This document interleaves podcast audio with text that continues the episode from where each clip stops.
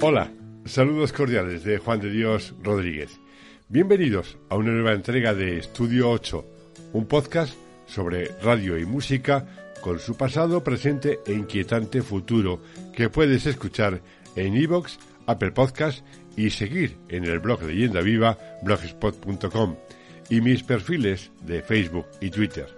Hoy tengo el enorme placer de volver al estudio Alfonso Santisteban de Subterfuge Radio en la calle Almirante de Madrid, que tan generosamente nos ofrece su CEO, Carlos Galán, para charlar precisamente hoy con él y la ayuda técnica de Laura Rodríguez.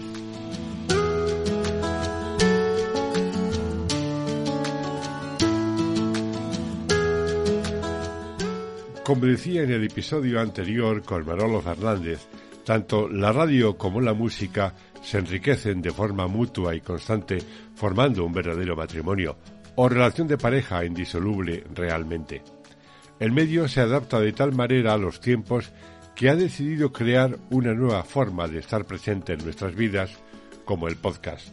Porque, seamos honestos, el podcast no es más que una versión individualizada de la radio con su propia personalidad y adaptándose a la carta de su oyente o escuchante. Y la música, en cualquiera de sus manifestaciones, encuentra en el audio la mejor manera de llegar al aficionado. Carlos Galán sabe mucho de ello porque precisamente él es quien mejor encarna ese matrimonio, esa relación de pareja radio-audio y música bajo el amparo de su creación Subterfuge Records. Carlos Galán estudió Historia del Arte en la Universidad Complutense, es el CEO y fundador de Subterfuge Records, posiblemente la compañía discográfica independiente más importante de los últimos 30 años, que arrancó como un fanzine en junio de 1989. Por su catálogo han pasado nombres como Dover, una debilidad personal, Fangoria, Marlango, Negua Villín, Niña Polaca, Me Encanta, Los Ronaldos, Lara Love You, o Annie Sweet, de la que vamos a hablar un poquito porque yo tengo una espina clavada con su música y luego te lo explico. Además ha producido documentales, editado libros y cómics, es precursor y dinamizador de la estrategia 360 grados, que ahora nos contará, como vía de adaptación de la nueva era por parte de la industria de la música. Su última aventura de éxito es la plataforma de podcasting Subterfuge Radio, que se ha convertido en un referente del formato, y él mismo presenta y dirige Simpatía por la Industria Musical. Y de todo ello vamos a hablar en este tiempo de podcast Radio Música con Carlos. Buenos días. Buenas tardes, buenas noches, Carlos, y muchas gracias por adoptar este modesto rincón del podcast que es Estudio 8 en tu casa. Nada, un placer estar contigo como siempre, o sea que nada. Buenos días, buenas tardes, buenas noches. bueno, pues antes de empezar con la conversación quiero situar al oyente cómo es el sitio en el que estamos. Cuando entras en la sede de Subterfuge lo haces en un mundo de imaginación y mitomanía. No hay rincón o pared con el que no te identifiques porque en cualquier momento vas a encontrar una imagen de un artista, un creativo, un diseñador, un personaje real o de cómic. Da igual la categoría del arte porque vas a encontrar un referente. Carlos Galán Suceo es un hombre inquieto, multifacético, hiperactivo, pero al entrar en subterfugio reina el silencio. No hay una voz más alta que la otra. Hay calma, tranquilidad, casi un ambiente de zen entre el personal. Eso me da la impresión a mí. ¿Cómo se consigue? Bueno, intentó que, que, cunda la armonía, pero bueno, quizás ha coincidido que cuando has venido era momento estar. Intentamos no, no, no elevar la voz más de, lo necesario y bueno, cada uno con sus pensamientos y bueno, pues sonando música, que es lo importante al final y bueno, y, y sobre todo también yo creo que el diálogo, ¿no? Entre los compañeros, que es la manera de construir. El estudio Alfonso Tisteban yo creo que tiene 20 metros cuadrados. Sin, soy muy malo para eso, sí, pero sí, puede ser 15 20 metros. 15 20 metros cuadrados.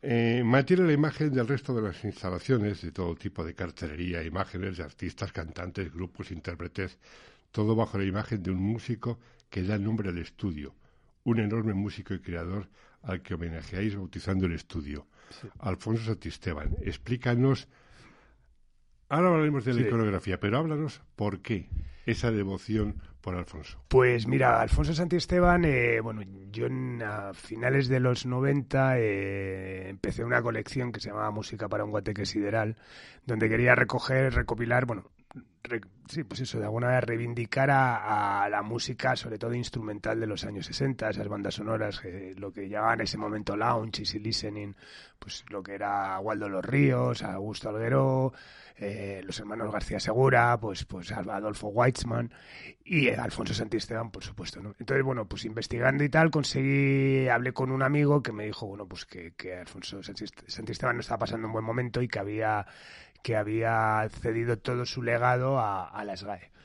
Entonces me fui a la SGAE pues a preguntar por él, eh, no sabía nada y al final, bueno, pues como al rato dijeron, ah, sí, sí, pero yo creo que ya sabemos dónde está su legado y tal. Y resulta que estaba su legado, un tío llevaba ya 30, 40 años haciendo música que había dado momentos de gloria, sobre todo al cine español, eh, pues todo su legado estaba en una caja de cartón debajo de una mesa, ¿no? Y me dio muchísima pena. Entonces le intenté localizar, lo conseguí, al final le llamé y bueno, pues quedamos un día.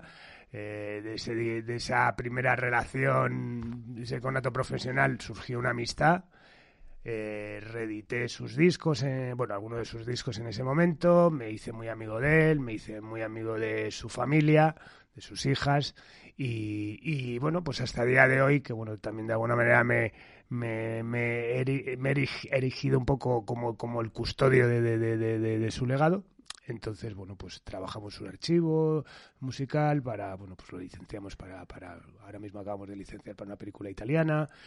Y bueno, pues de alguna manera reivindicar día a día a un tío que, que musicalmente me parecía interesantísimo, que humanamente era un grandioso y bueno, y aparte de todo un gran atlético, o sea, por lo cual lo tenía todo. Ya, o sea que realmente eh, viene por la afición deportiva, eh, porque vamos a ver, con la cantidad de músicos que has conocido, históricamente hablando, eh, tiene que haber un punto, un plus en la Forma Esteban. Y ese plus es... El ser del Atlético de Madrid. No, no, no, no, no, no, puede ser. Porque vamos a ver, en este estudio del que vamos a hablar hay encima de la puerta una foto de Luis Aragonés. Sí, ¿vale? el Xavier Hortaleza, pero lo El Xavier Hortaleza, exactamente.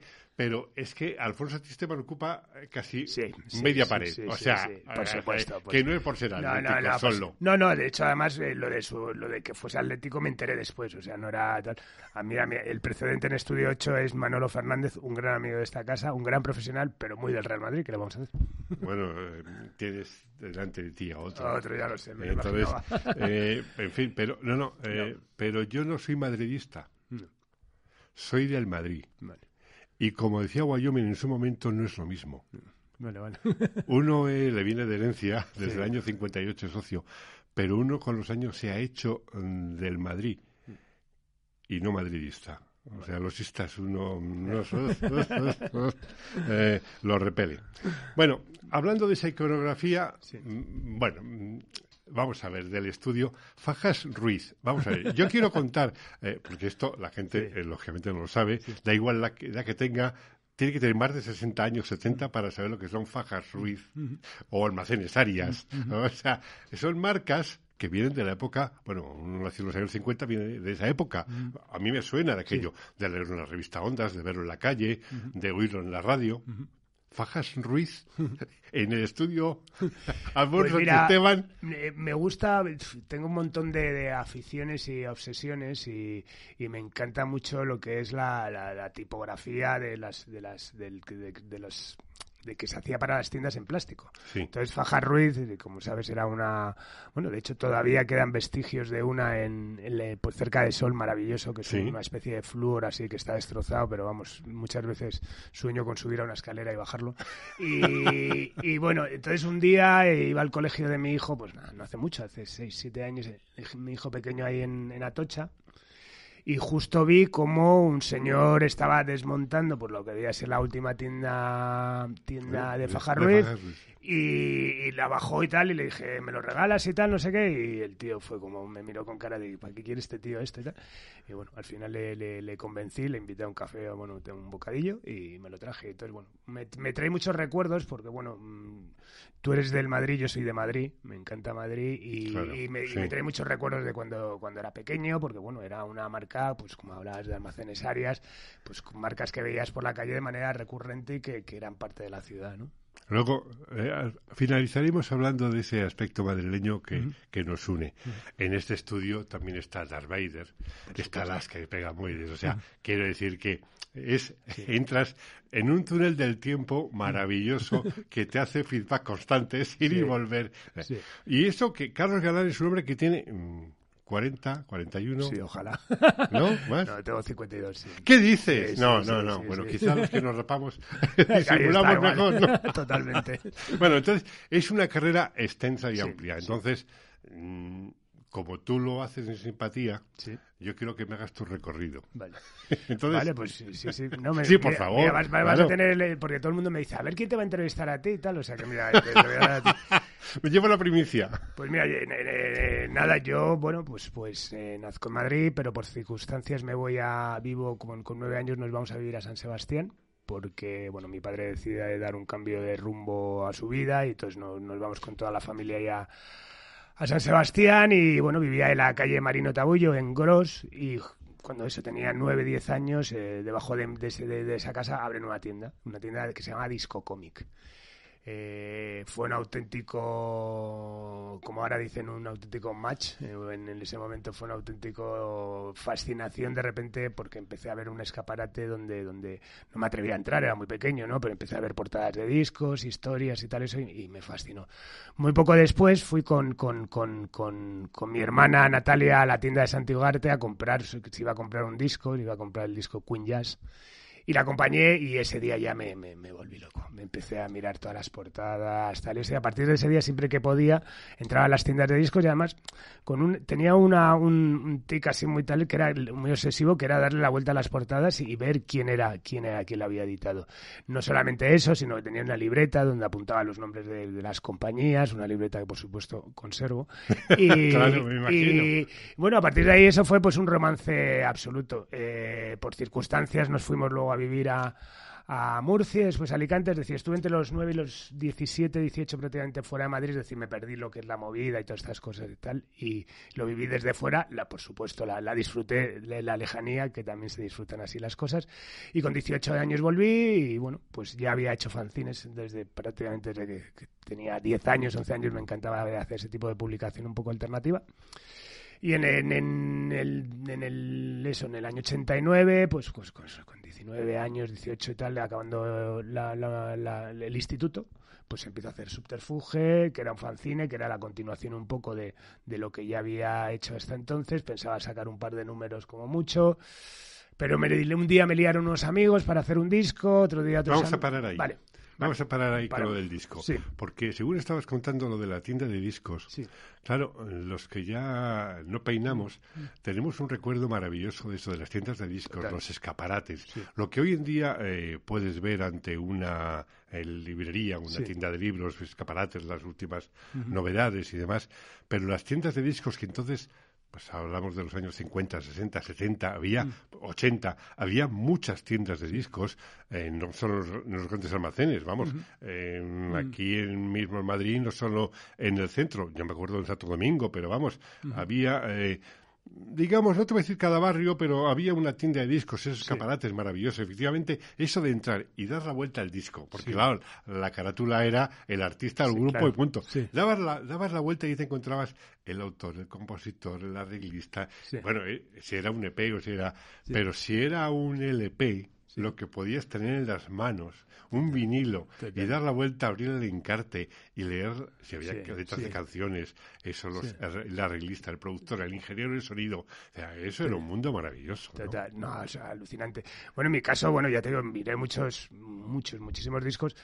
Hay uno que lo recuerdo especialmente, que es el que también me hace un poco un clic en la cabeza, que es un single de, de Siniestro Total, que se llama Ayudando a los Enfermos, que lo cogí y tal, y dije, uy, qué raro es esto, es como una fotocopia en blanco y negro y tal, y le di la vuelta y de repente vi- leí discos radioactivos organizados, calle, no sé si era calle Francisco Remiro, bueno, no sé dónde estaba la, la primera facina, discos Droid, y dije, ¿esto qué coño es?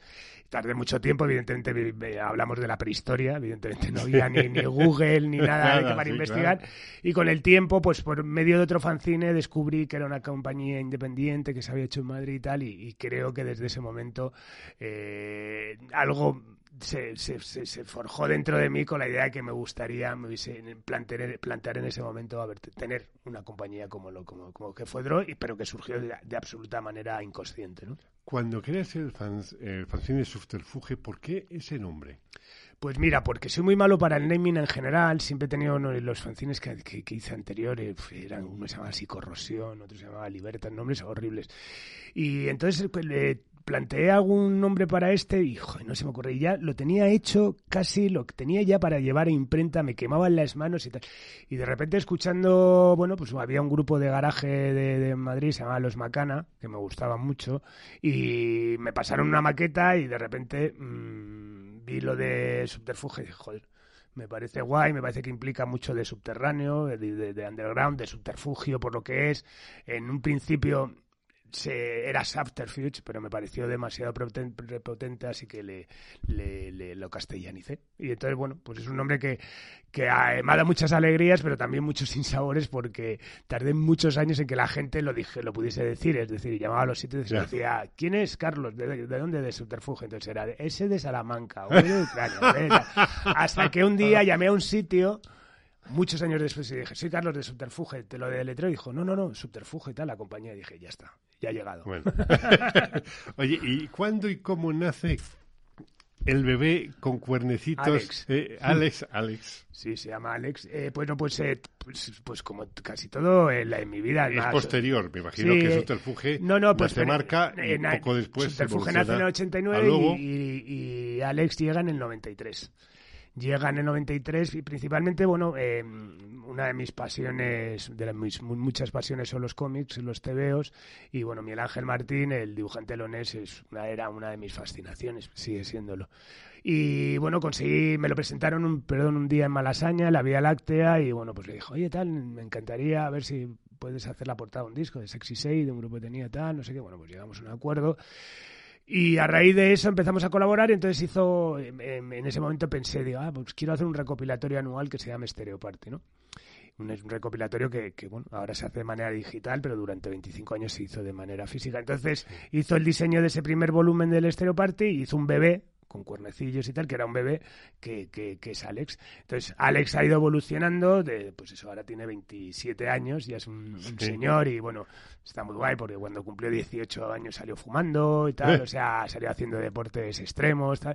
Y bueno, pues ahí se quedó y bueno, es una, creo que es una imagen siempre hemos, eh, eh, cuando dicen lo del rollo del, del, diablo y tal, o sea, no tenemos ningún tipo de, de, de, querencia satánica para nada, ni mucho menos. Pero siempre es eso, quizás también por, por mi, mi condición de atlético, siempre he sido de los que los que cuando veía las películas de indios y vaqueros iba con los indios, o sea, me caían mejor que los vaqueros. Entonces, también eh, el diablo siempre me ha dado esa sensación ¿no? de como de lo establecido y lo convencional era de una manera y lo, lo, lo, y lo, y lo que era más underground, más alternativo, pues podía estar reflejado en una figura como el diablo. Entonces me hacía mucha gracia y bueno, pues hasta hoy.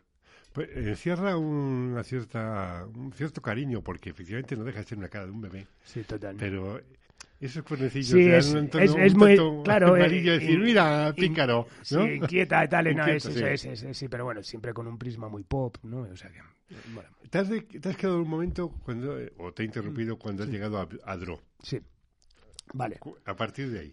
Bueno, pues entonces nada, yo siempre digo que, que, que, si en el año 89, cuando saco el número cero del fanzine, me dicen, haz una lista de 100 cosas que quieres ser en la vida, seguramente no pongo en ese momento la, la, palabra empresario, porque bueno, siempre me he considerado, me, consideraba antes más, evidentemente, una persona de letras, de humanidades, no me veía dirigiendo una empresa, no me veía haciendo números, o sea, era algo que absolutamente no, como te digo, no, no entraba dentro de mis planes.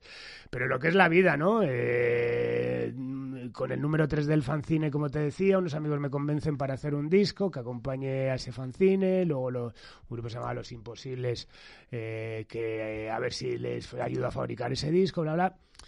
En el 93 edita Australian Blonde, es un exitazo tremendo, su canción Chup Chup, y sin darme cuenta, o sea, lo juro, eh, pues me había convertido en un empresario. yo seguía estudiando historia del arte y tal, y de repente vi que tenía todo, toda mi casa copada, todas las, debajo de las camas de mis hermanas de, de tal, y mi madre había, abría un mueble de la cocina y de repente se encontraba una caja de singles y en ese momento vi que, tal eso. Y bueno, pues de, de, manera absolutamente inconsciente, yo creo que tardé muchos años en, en, en, en darme cuenta de que estaba, que había montado una empresa. Vaya. Cuando se produce ese clic en la cabeza que te hace que eres empresario, eh, ¿por qué anteriormente, bueno, vas y estudias historia del arte? Sí. Eh, es esas carreras, yo tengo una hija que ha estudiado historia del arte, sí, bien.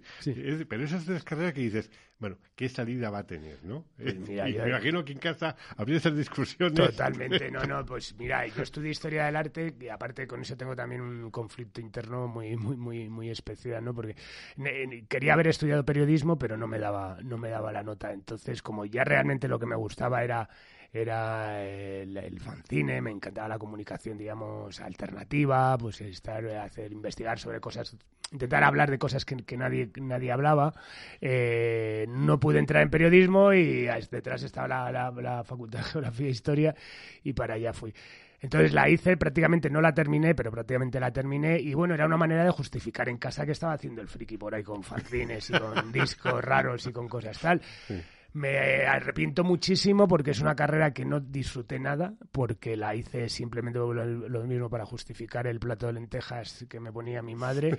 Y es una carrera pues que haría hoy, hoy a gusto, ¿no? Con, con la perspectiva del tiempo, la tranquilidad, tal, no sé qué, pues me, me hubiese encantado y, y, seguro que la disfrutaría muchísimo. Y me da pena por eso, porque no la disfruté, pero bueno, me hice grandes amigos y me lo pasé muy bien, claro. Como todo pero siendo tan polifacético y tan multitarea, seguro que en las 24 horas del día hay un rincón para que la puedas hacer. Sí, sí, sí, por eso. Seguro que encuentras un momento. Sí, sí, lo parece como ya tengo asignaturas eh, aprobadas, entonces mm, es complicado, es complicado. Entonces, bueno, eh, estuvo aquí, bueno, se lo hice la verdad es por Zoom, porque fue la pandemia, con Luis Gómez Escolar, magnífico compositor. Y bueno, él está estudiando, pues no sé si está estudiando historia del arte ahora o filosofía y tal, y me, parece, me, encantó, porque además, bueno, va de manera presencial, además, o sea, tal, o sea que, que sí, sí, mira, es algo que, algo que está ahí en eso. Bueno, ahí tienes un reto. Mm. Eh, nos habíamos quedado en Draw y bueno, estábamos hablando de Draw, cómo surge. Y es, es en Draw cuando mm, ficháis, tenéis a Dover, ¿no? Dover es en el año 97, ya, de, ya en el año 93, cuando sacamos Australian Blonde, ya digamos en ese momento nos profesionalizamos, es decir, ya dejamos de todas las actividades que hacíamos. Cuando digo, digo estábamos, estaba Gema, que Gema estaba prácticamente desde el principio, mi amigo el Rana, que estaba en ese momento, y ya nos dedicamos a... Empezamos ya un poco, venga, pues yo, tú eres el jefe, venga, y tú eres el... tú que, venga, tu comunicación, venga, yo ventas. Y entonces hacemos un poco tal, entonces, bueno, de manera inconsciente seguimos creciendo y en el año 97 pues eh, un día me llama, bueno, en el 96 realmente, me llama el batería de, me dice, tengo un grupo, se llama Dover, hemos sacado un disco, no ha pasado absolutamente nada, pero tenemos unas maquetas para un nuevo disco y nos encantaría que las, escuchases. Eh, me, algo me hizo um, tilín porque me pareció tan especial y era tan complicado porque además eh, quedar con ellos era súper difícil porque ellas trabajaban en una tienda de ropa, salían a las nueve de la noche.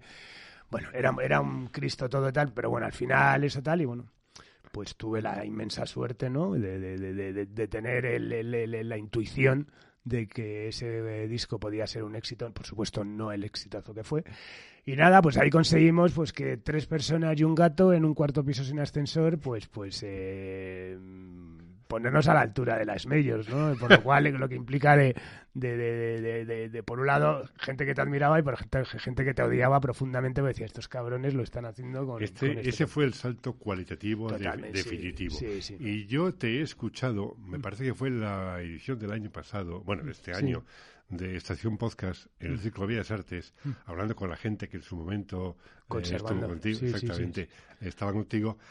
Tú recordaste a alguien, porque para, mí es mi jefe, es el mm. boss, que es. Rafael Rever. Sí, ¿Cómo fue? Eh, porque tú contaste el mm. apoyo inmenso que supuso Rafa Rever para Dover. Sí. ¿Cómo fue aquello? Pues Rafa Rever... Eh, Rafa Rever estaba de repente, en, de repente, cadena en cadena 100, en cadena 100. cadena 100 ya. De repente, eh, ya te, lo, que, lo que más habíamos vendido era Australian Blonde a lo largo de los tiempos 20.000 discos, ¿no? Más o menos.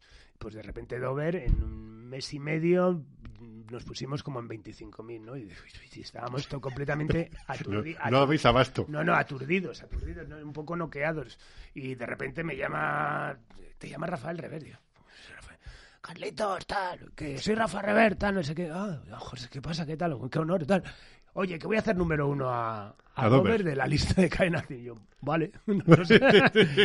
y bueno, fue un poco el inicio de, realmente de, de, todo, de, ese torbellino que ahora lo piensas y parece que duró 10 años, pero fueron realmente no fue ni casi casi ni un año de, con todo lo que implica, ¿no? Cuando salió el exitazo, el, no poder asimilar todo, el, reconocer un mundo que, hasta entonces desconocías, que era entrar en, el juego de, pues eso, del punto de venta, etcétera, etcétera, y bueno, y hasta que el grupo pues, pues se va, ¿no?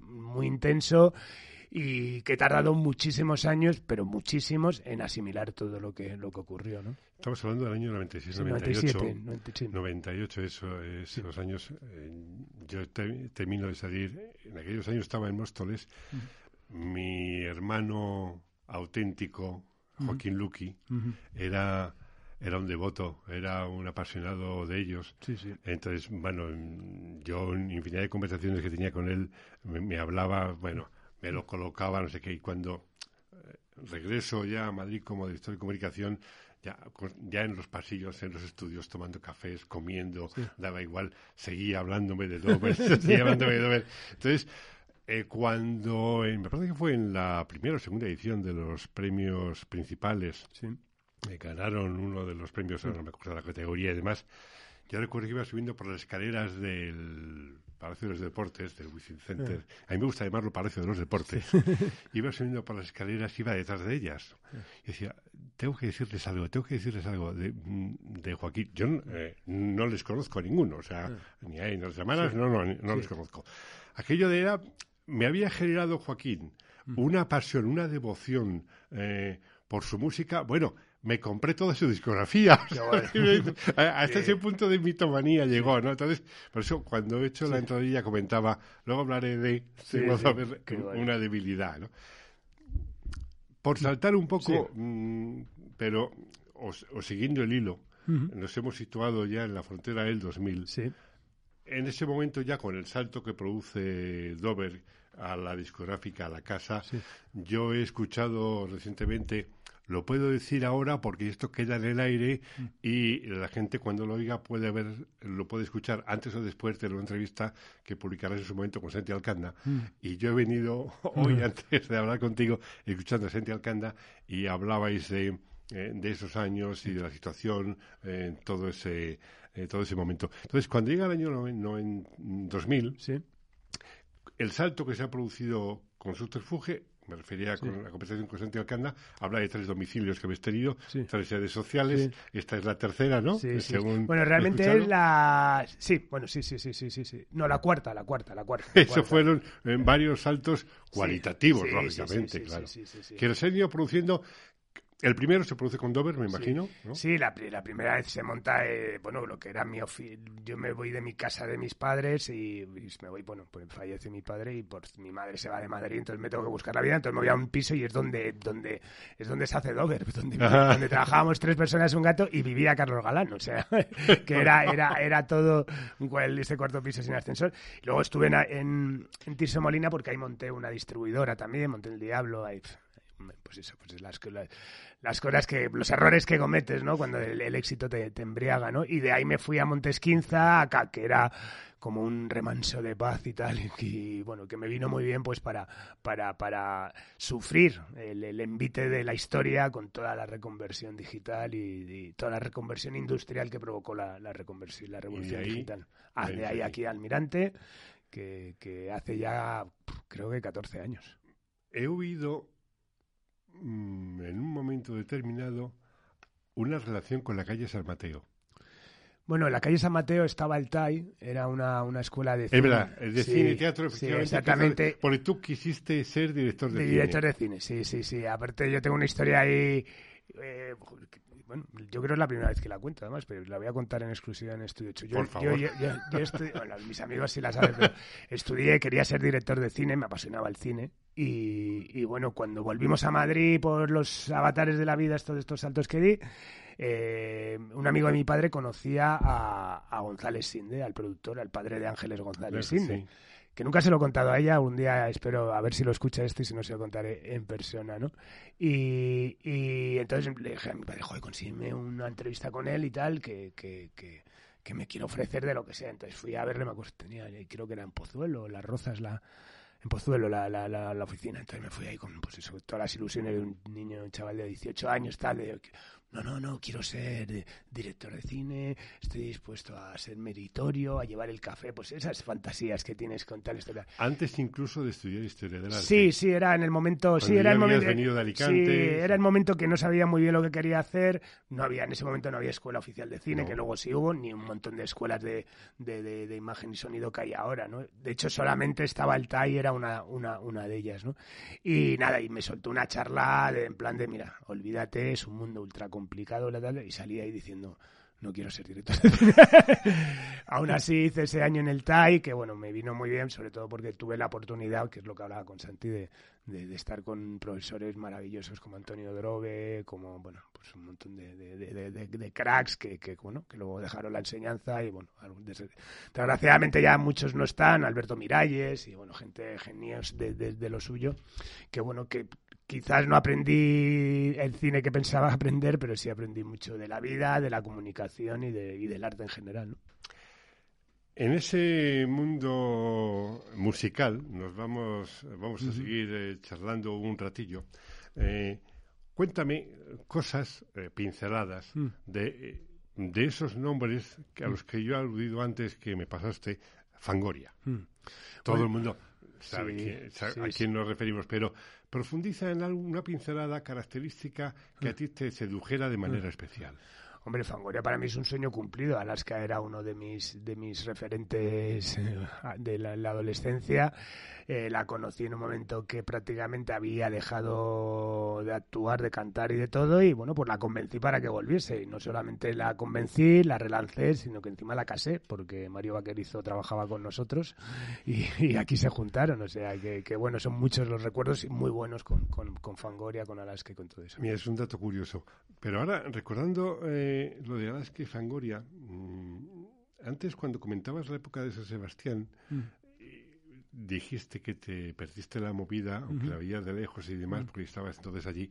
Yo recuerdo que aquí se comentaba que tanto en Galicia en Vigo mm. como en el País Vasco, mm. se habría producido también su, su propia movida, su, movida característica. Sí, sí, sí, hombre. Aparte era un momento de San Sebastián, yo es que era muy pequeño, pero era el momento sobre todo de Santiguarte y Santiguarte, joder, todas las giras que venían a España, los Ramones venían a San Sebastián, a Madrid, a Barcelona, eh, Till eh, los Clash, entonces todo eso tal empezó el punk, además ahí, yo me acuerdo de eh, eso en el año 79, crestas en, en tales imagínate luego el, el, el, cambio que fue irme a Murcia, ¿no? Que era como un retroceso absoluto. Ahora es una ciudad maravillosa que está estupendamente a todos los niveles, pero en ese momento fue un, un, cambio un cambio. Pero sí, sí, San Sebastián, el País Vasco, tuvo su propia movida. Lo parece que, bueno, luego quizás fue más popular todo lo que pasó con el rock radical vasco y eso que fue más masificado, ¿no? Marlando, Marlango, perdona. Marlango, Leonor Wadlini y Alejandro Pelayo, pues también un momentazo en el que ella eh, era chica Almodóvar, estaba en un momento de su carrera cinematográfica bestial. Y bueno, pues también cosas, pues suerte que he tenido en todo, pues de repente sacamos un disco, ella se va a Japón, se lo regala al primer ministro japonés y salimos en todos los periódicos del mundo con el, con, el presidente eh, japonés, que era esta sí que era como muy chuleta, muy guapa. Eh, y salían con el disco y bueno, pues eso generó una noticia y bueno, pues muy, vendimos muchísimos discos, pues un disco de jazz, ¿no? Al final vocal, ¿no? Que, que bueno, tiene su mérito. Pues Nayua, pues mira, Nayua en el año 93, 92 estoy en la fiesta de un amigo mío que estudia interpretación y de repente oigo cantar a una chica soul y digo, qué pasada es esta tía me la, la presento, ¿no? Me llamo Nayo, tal, no sé qué. Digo, tengo unos amigos que tienen un grupo de soul que se llama, no me acuerdo, el clan, no sé qué. ¿Quieres que te ponga...? Total, les puse en contacto y estuvo cantando con... No, Respet se llamaba el grupo. Y estuvo cantando con ellos. Hasta, y un día conocí a Carlos Jean, en el año 97, una cosa así, en, en Warner Chapel. Y, y, le, y hablando y tal, no, que me gusta mucho la electrónica. Y digo, joder, tío, ¿sabes qué molaría un proyecto así, rollo trip hop y tal, que en España no se ha hecho? Era el momento Portishead, así que me gustaba mucho. Y de repente me acordé de ella, digo, hostia, conozco una tía que además tal, bueno, que ya estaba, ya había hecho algún papelillo pequeño, en, sobre todo en las películas de lo, el que era su marido Calpasoro. Y los junté e hicieron ese disco que es No Blood, que para mí es uno de los grandes discos de la electrónica de este país. Niña polaca. Me encanta. Niña polaca es mi última, mi última, Me encanta. De, mi última debilidad. Afortunadamente todavía eh, hay cosas que me, que, me, que me emocionan de manera especial. Es que esa fuerza emociona. Totalmente. Y esas letras, esas sí. letras además eh, son gente de 25, 26 años, pero te cuentan cosas que las ha pasado a todo el mundo en, en algún momento de su vida, tengas 16, 26, 36, 46 o 56. Son maravillosos, tienen letras estupendas y bueno, me tienen absolutamente enamorado los Ronaldos. Pues los, los Ronaldos, claro, los Ronaldos tuve pues también eso, la, la, la, la suerte de, de, que cuando ya estaban un poco medio desaparecidos después de sus éxitos en sí, los 80, sí, claro. pues me vinieron con, con, cuatro canciones y una de ellas era, era, No puedo vivir sin ti. Y bueno, pues resulta que ha sido al final la canción, canción de, de, de, ellos de, su carrera, ¿no? Y bueno, pues muy orgulloso también de haber estado ahí, ¿no? Lala Love You. Pues Lala Love You, La Justicia Divina, un grupo que sale un disco en el 2014, no pasa absolutamente nada. En el 2019 Amaya los nombra en el programa de Broncano.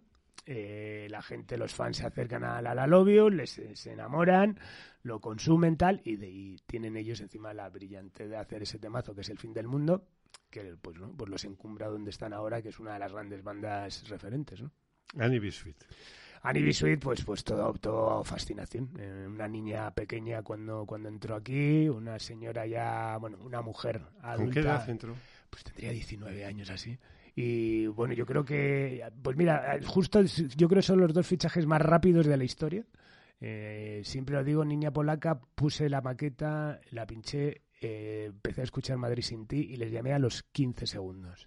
O sea, no terminé de escuchar la canción, les llamé ya de que... Y con Annie Bisuit igual, o sea, me acuerdo que ya estamos aquí en Almirante, Andrés, que trabaja, Andrés García trabajaba aquí, me dijo, tengo una chica tal que la he escuchado cantar, pum, pam, me puso 10 segundos de la canción, llámala, por la tarde por la tarde estaba en la oficina y yo creo que al día siguiente estábamos firmando. O sea, que nada, Annie es un ser fascinante que, bueno, la hemos visto crecer además y evolucionar, ¿no? Yo tengo eh, una... Um un pequeño problema con, con, con ella, con su música, concretamente con un tema que es, está, yo nunca he leído nada que, que ella haga referencia a los Moody Blues. Uh -huh.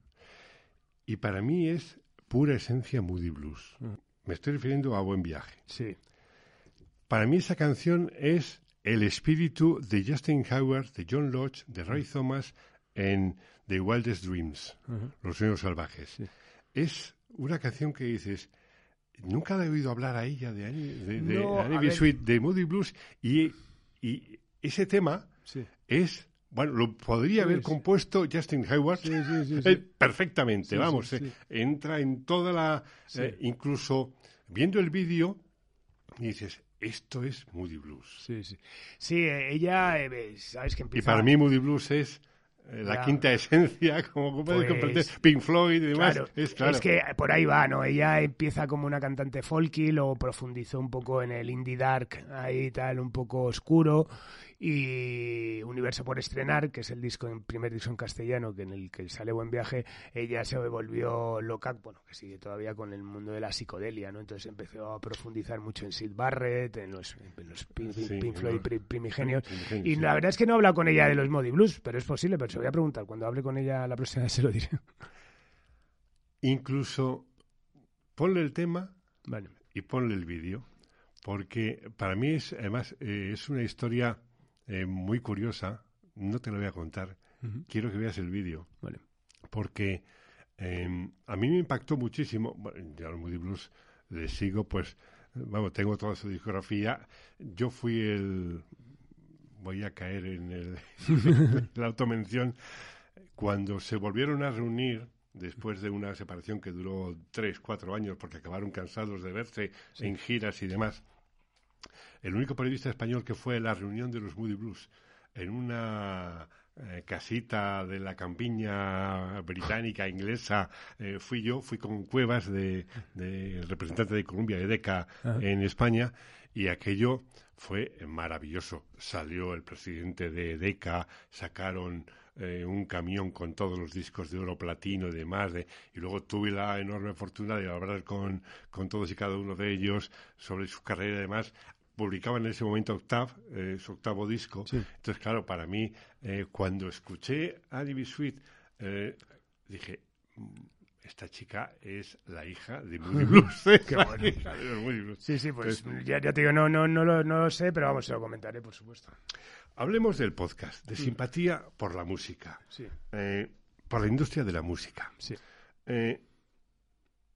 tu relación con la radio y la música, ¿Cuándo y por qué? Y quizás esa vocación frustrada de periodista es lo que te implica llevar eh, el nacimiento de, supongo, simpatía. Supongo que algo, algo de, de, eso habrá.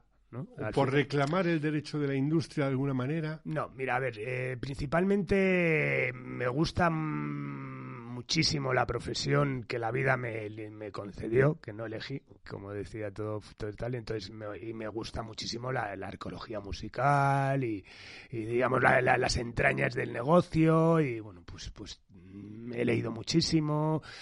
Y entonces llegó un momento que, bueno, pues, pues cuando he montado la, la plataforma eh, Subterfuge Radio, pues, pues eh, la persona que me lo sugiere, Robert Martínez, que siempre se lo agradeceré además muchísimo, pues, pues me dice, no, haz un, podcast que cuentes la historia de Subterfuge y tal. dije, entonces empecé y hice una especie de piloto y tal, y no me veía nada, nada a gusto. Pero justo cuando acabé de, grabarlo, me fui a, la, a, a mi despacho y vi una entrevista con José María Cámara.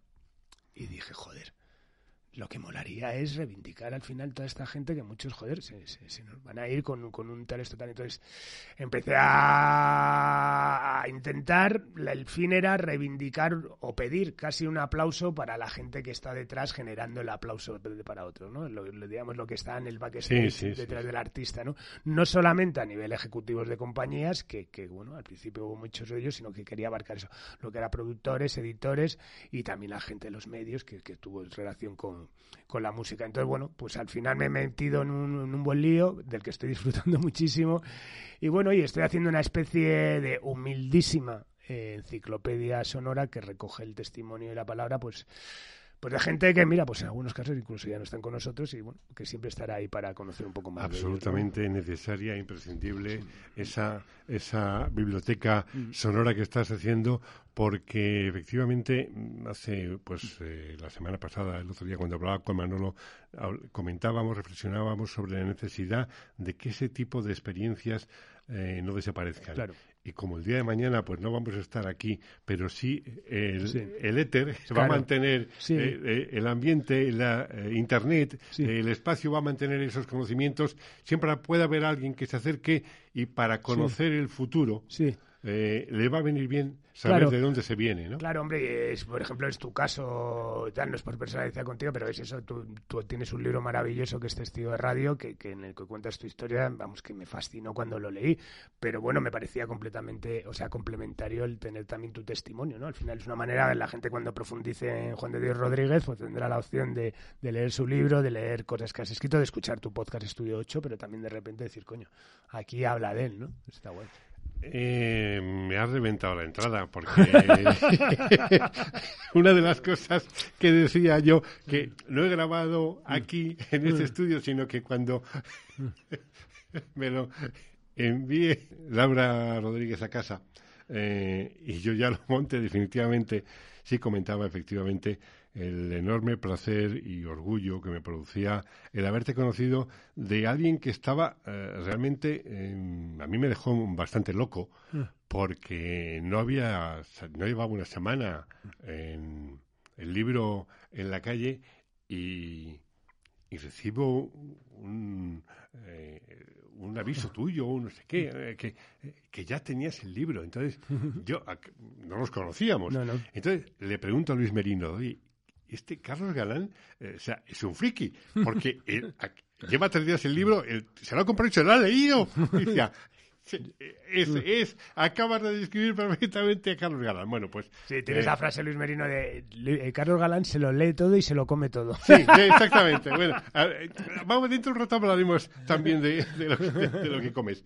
Pero volviendo a simpatía, realmente ahora hay industria Sí, hay, a ver, hay una industria distinta. Hay una, bueno, Industria musical y me refiero en este país. ¿eh? Sí, hay, hay, hay una, una, industria evolucionada, o sea, que como en el negocio, ¿no? Eh, hay un break claro en el año 2007, 2008, 2006, cuando ya se establece lo digital como vía de, de comunicación o de transmisión de las canciones.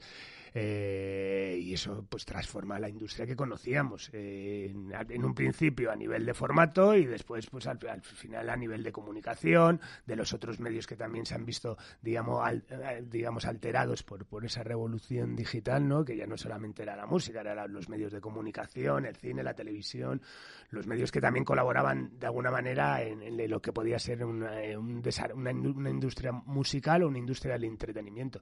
Entonces sí que existe una industria una industria distinta que te puede gustar más o te puede gustar menos. A mí me gustan menos porque a mí lo que me gustaba era hacer discos, fichar artistas y lanzarlos a, intentar lanzarlos al estrellato y que los discos llegasen a las tiendas por circunstancias he tenido que adoptar otros roles dentro del negocio pues que bueno que me daban más pereza no que es por lo que hablábamos antes de de esa, esa actividad 360 que abarca un poco todo, todo eso, ¿no? Adaptar roles que no habíamos hecho como el management, el booking, eh, en la editorial, pues pues cosas que antes las hacían otras personas, otras oficinas que lo hacían muy bien, además, por cierto. Profundizo en la, en la pregunta que te hacía y que la respuesta mm. es clara, pero, por ejemplo, el cine está protegido. Pero la música, cualquier película española lleva subvención, mm, colaboración o mm. apoyo de organismos oficiales, comunidades autónomas, ayuntamientos, lo vemos en cada mm. film, al comienzo o al final. Eh, además de la productora, distribuidora, aparecen infinidad de entidades públicas y eso lo llaman industria. En cambio, la música eh, los impuestos son tremendos. Tremendos. Eh, o sea, vamos a ver, ¿Eso pasa en todo el mundo o solamente en este país? Es decir, eh, que se pague esa barbaridad, mm. eh, que, cueste tanto mm. crear música. ¿Es ah, normal? Eh, no, es normal, no es normal, sobre todo a nivel, eh, digamos, ¿Qué nos falla? tributario.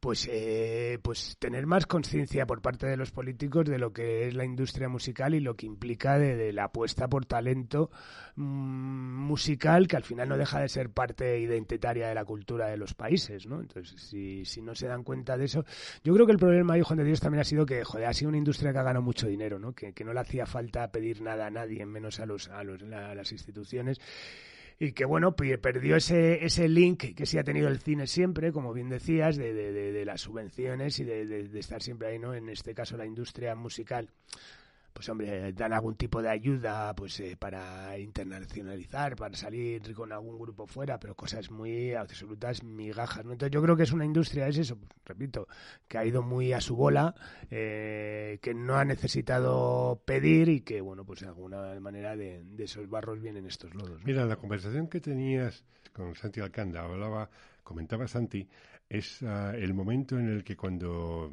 llega, me parece que fue con la llegada del 82 del PSOE a muchos mm. ayuntamientos y al gobierno y demás, se produjo algo muy curioso, y es que en las eh, hasta ese momento las contrataciones artísticas las llevaban representantes de salas de fiestas, discotecas y demás. Llega ese momento, entonces, la música es para todo el mundo. Es gratis entonces ayuntamientos y comunidades contratan artistas y la entrada es gratis. Claro, esa es una forma de trasladar una sensación de que la música es gratis. Exacto, sí, sí, sí. Pero luego vas a comprar un disco, si todavía te vas a comprar un disco, Sí, sí, sí. Y paga un 21. Sí, sí, sí, sí, sí, sí, total. No, no, por eso, pues... Ahí eh, la gente de la industria realmente mm, os habéis dejado llevar por la situación. Sí, a ver, yo creo también, a ver, eh, el asociacionismo en este país en general es complicado en cualquier plano. Empiezas por la comunidad de vecinos de tu casa y ya, ya, ya no, no es fácil tal. Entonces, bueno, pues el negocio de la música igual, ¿no? Entonces, bueno, sí que se ha, se ha intentado y se, de alguna manera se han hecho frentes comunes para, para intentar eh, negociar ese 21% de IVA, pero realmente no ha sido posible, ¿no? Entonces, bueno, supongo que al final ya son decisiones de altas instancias que, que bueno, que si no puedes hacer nada, que, que vas a hacer, ¿no? También, pues, ¿no? Toquemos otro aspecto de, de este tema, Sí. relacionado con la música y con el deporte. Hoy en día los campos de fútbol llevan nombre de marca, pero el fútbol es un sentimiento, como la música es un sentimiento. ¿Tú te imaginas un cantante, un grupo o algo similar, por ejemplo, entre tu- tus artistas? Niña Polaca Visa, McEnroe Wishing Center, Annie Besuit eh, Volkswagen, Nena da Conte Coca-Cola. ¿Te imaginas The Beatles Fly Emirates o The Rolling Stones Red Bull? Pues eh, sí me lo imagino y creo que además es una de las de las vías de, de, de, de, de, de- de- de- de- de poder mantener la, la historia. A ver, las, los, los, los artistas son más marca que nunca. Por eso. Y eso implica, sí, sí, por eso, por eso. Entonces, el, digamos que la, la- el asociacionismo con marcas y que éstas se, se beneficien ambos de, de los, de los inputs que tienen, desde luego es uno de los caminos que, que, que, que la, bueno, que ya está llevando. O sea, no es que nos estemos inventando ahora mismo nada. O sea, tú sacas un disco y el plan de marketing que antes pasaba por de, pues vamos a hacer que suene aquí, vamos a estrenar este vídeo allá, vamos a estar esto, al final pasa de, oye, ¿y si le proponemos a esta marca que haga esto? Oye, ¿y si le proponemos a esta marca? O sea, que es como parte de ya casi de... de, de, de, de, de- de- ¿No de- es un poco vender el sentimiento? es, es sobrevivir, es sobrevivir y ese, ese hombre, pues al final también eh, utilizar los recursos de otros, las necesidades que tienen marcas para, para, para difundir su, su mensaje, su contenido y tú aprovechar ese input, ese músculo financiero que te pueden proporcionar esas cosas, pues para, para poder hacer cosas que, que si no, no, no, no serían complicadas hacer, ¿no? Bueno, yo creo que eh, no has pasado bien este ratito, estos últimos minutos, No, no, explicando el tema. Entonces, vamos a relajar Vale. la situación. Vale. Cualquier domingo por la mañana, si alguien va al rastro, allí va a ver a Carlos Galán. Pues si estoy en Madrid, 100%. No hay domingo por la mañana que no estés en el Si rastro. estoy en Madrid, 100% que, que, que estoy. Las mañanas el rastro y cada 15 días o cada 10 por la tarde al, Al- al- Calderón. al Calderón. Al Calderón, al perdón, al Al Calderón. Metropolitano. Al Metropolitano, Sí, perdón, sí, al sí. Metropolitano, sí, señor, estoy son, contigo. esos son... es- Sí, ahora, bueno, ya sabes... A mí Porque tú no conociste el Metropolitano original. No, ese no, no, no. Pero tengo... Tengo una foto en mi casa de... De, De Enrique Collar, por ejemplo. No, de Calleja, una, De una- Calleja, una, una, sí. una foto que lleva toda la vida con nosotros, que, que tal eso. Mi padre iba al Metropolitano, claro, y, y, y, bueno, yo vengo, mi conexión con el Atlético de Madrid es el Atlético de, avia- de aviación, De aviación, ¿no? sí, por, por, por, por tu padre. Por, familia de mi padre militar, eh, que eran de, de aviación. ¿Cuánto hay en subterfuge de elemento decorativo del rastro? Mucho. Pues Aquí en mi casa. O sea, que allí es- mira cómo Laura se Sí, ríe. Sí, sí, sí.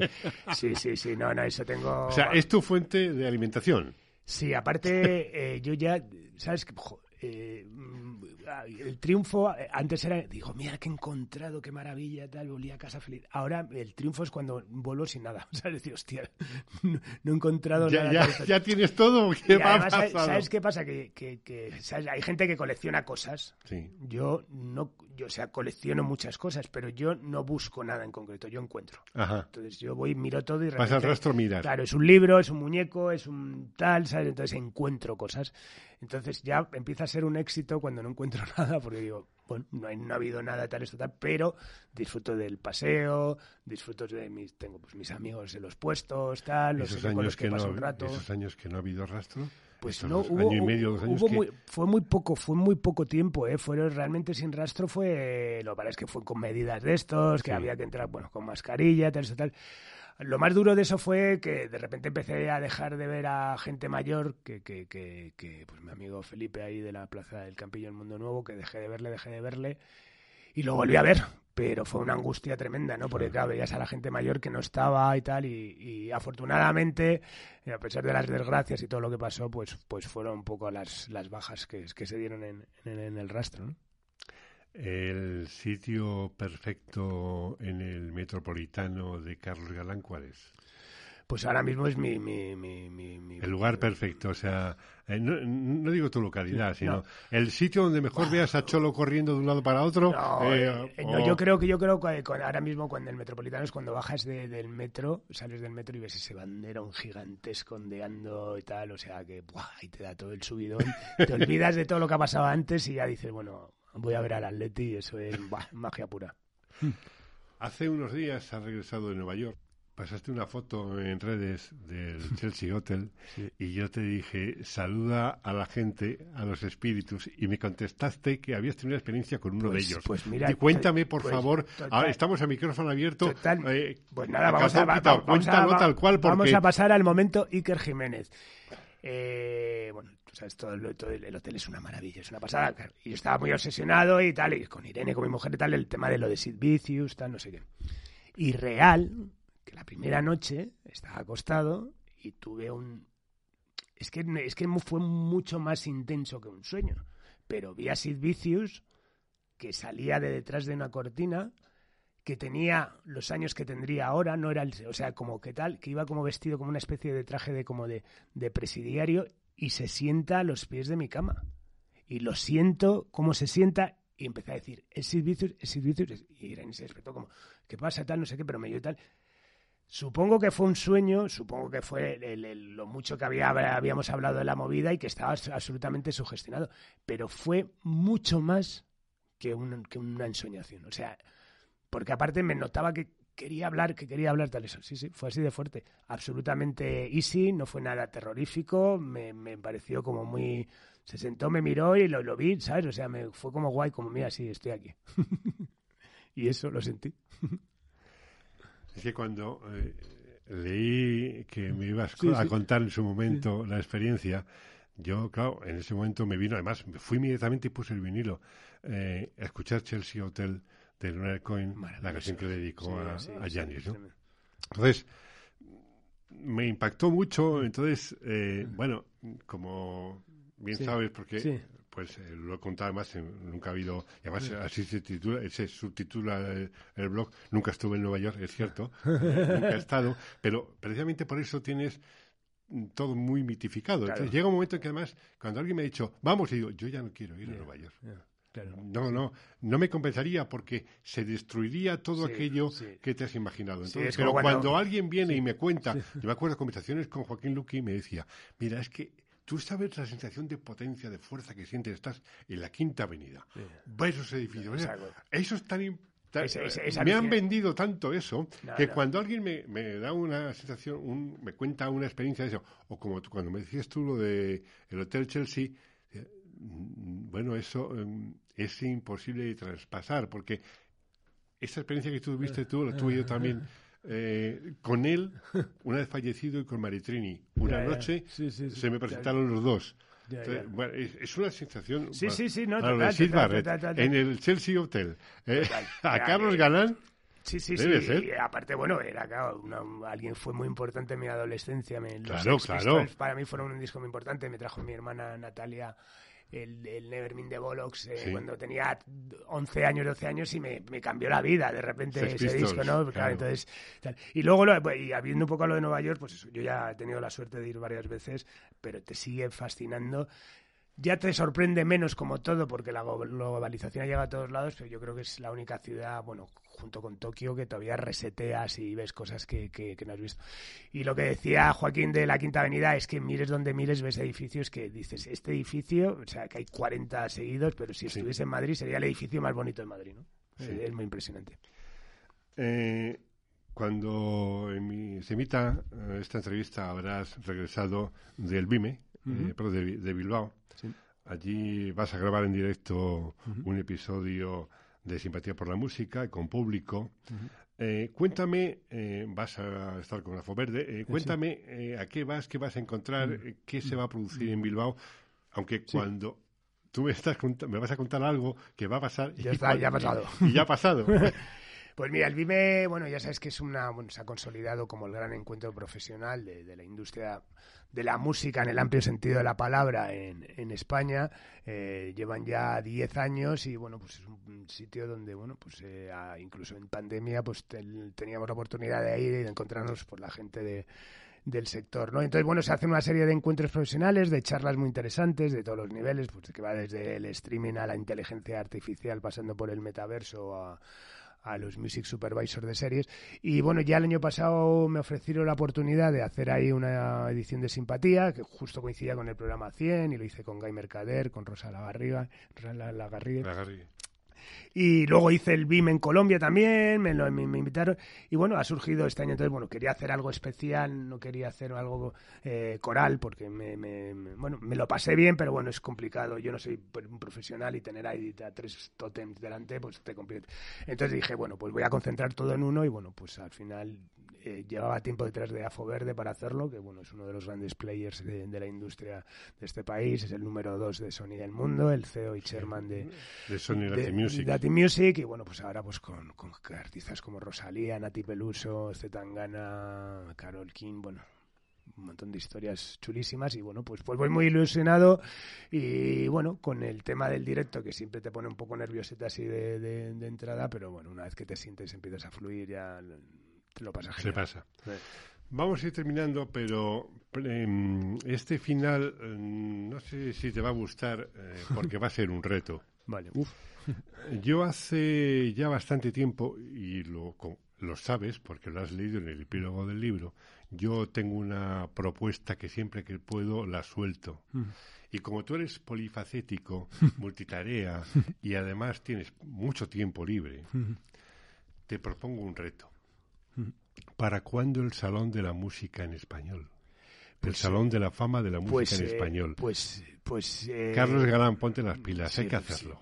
Mira, porque de todo lo que has dicho, lo que creo que no tengo es tiempo, porque tal, pero sí que es algo que he tenido muy, muy, muy presente, ¿no? Y ya no solamente a nivel. Me da pena, me da no, pena. totalmente, y en muchas cosas. Es injusto que no exista el otro día hablando con Rafael Rever, que me dijo, joder, ¿qué tal? A ver si me echas una mano, porque tengo pues un archivo de, de, cosas, de discos, de tal, no sé qué, que me gustaría plantear incluso hacer un museo, una historia tal, y lo fui a ver y absolutamente alucinante, imagínate, la historia viva de todo, ¿no? Pero al final es complicado. También ahí entras con, con, con, con, las instituciones, tienes tal esto, el asociacionismo de la música lo que ha cambiado también, también mucho es que hay, poco, hay poca perspectiva de futuro y de pasado, muy de presente, de, bueno, pues si salvo mi culo este año, tal, no voy a... Y al final hacer algo así pues sería algo de, de, de, de, futuro, ¿no? Entonces, bueno, lo veo, lo veo complicado, te tomo la palabra, eh, intentaré proponerlo en el próximo comité de Promúsica y del que soy miembro, pero vamos, mm, es que así como hablábamos antes de marcas con artistas. Ya, ya, ya. en el Salón de la Fama no vamos a pensar en, la mentalidad, no vamos a tener la mentalidad americana. Eh, vamos, no estoy mm. proponiendo un sitio como el de Cleveland ni, cosas parecidas, no, no, en el Salón de la Fama del Golf, no, no, la música en español, o sea, y además se me ocurre que hay marcas, sí, sí. aparte de que la sociedad de autores, pro música y no sé qué, pero bueno, hay marcas como eh, Telefónica, Movistar, eh, BBVA, hay entidades de tal magnitud multinacionales, el Santander, que podían estar apoyando aquello y además ofrecer sedes, instalaciones. O sea, mm, yo creo que es que es una injusticia tremenda hacia la cultura de este país. Totalmente, sí, sí. Y hacia la música en este país, que no exista un salón de la fama de la música en sí, España. Sí, sí, sí, no, totalmente, totalmente. Y bueno, pues pero que no exista eso, que no se reivindique a un montón de gente que ha hecho muchísimo por, por, por, por, la radio, por, por, por, por, la, por la industria en general, por las compañías, por las editoriales. Pues es una pena, lo que pasa es que al final ya sabes que, que la, desgraciadamente somos muy del muerto el hoyo, el vivo al bollo, ¿no? Entonces, pues, pues, pues hay cosas que, que, que, se quedarán pendientes, que igual algún día hay suerte y se pueden activar y muchas que, que, desgraciadamente desaparecerán. Venga, saquemos un compromiso positivo de que lo vamos a intentar. Vamos a intentarlo, por Venga, Vamos a intentarlo. Quiero, antes de terminar, agradecer a Laura Rodríguez, efectivamente, eh, su capacidad, su trabajo, su compromiso y que me, me pase siempre este resultado final. Y a ti, Carlos, gracias eh, por este pequeño atropello que te pillo cuando vas a punto de coger el coche o el avión. No, no, no, ahora no, ahora, ahora me voy a una reunión, o sea, Ah, que- pues no, no, nada. me voy mañana a Bilbao, o sea, que Oye, pues feliz reunión. Gracias por Muchísimas todo. gracias a ti.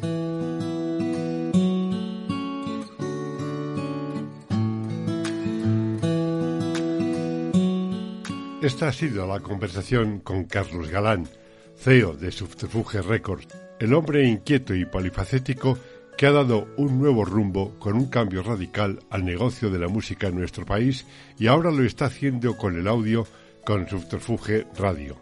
Y una vez más, reitero mi enorme agradecimiento a la persona y al profesional que siempre está dispuesto a apoyar cualquier tipo de iniciativa de actividad creativa.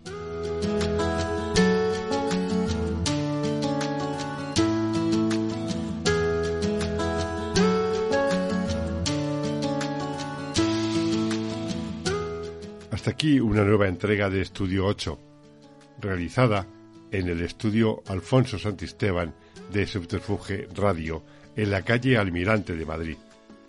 Ya sabes que tanto este como el resto de los episodios los tienes en el blog leyendaviva.blogspot.com, en iVoox y Apple Podcast. Gracias por estar ahí. Nos oímos.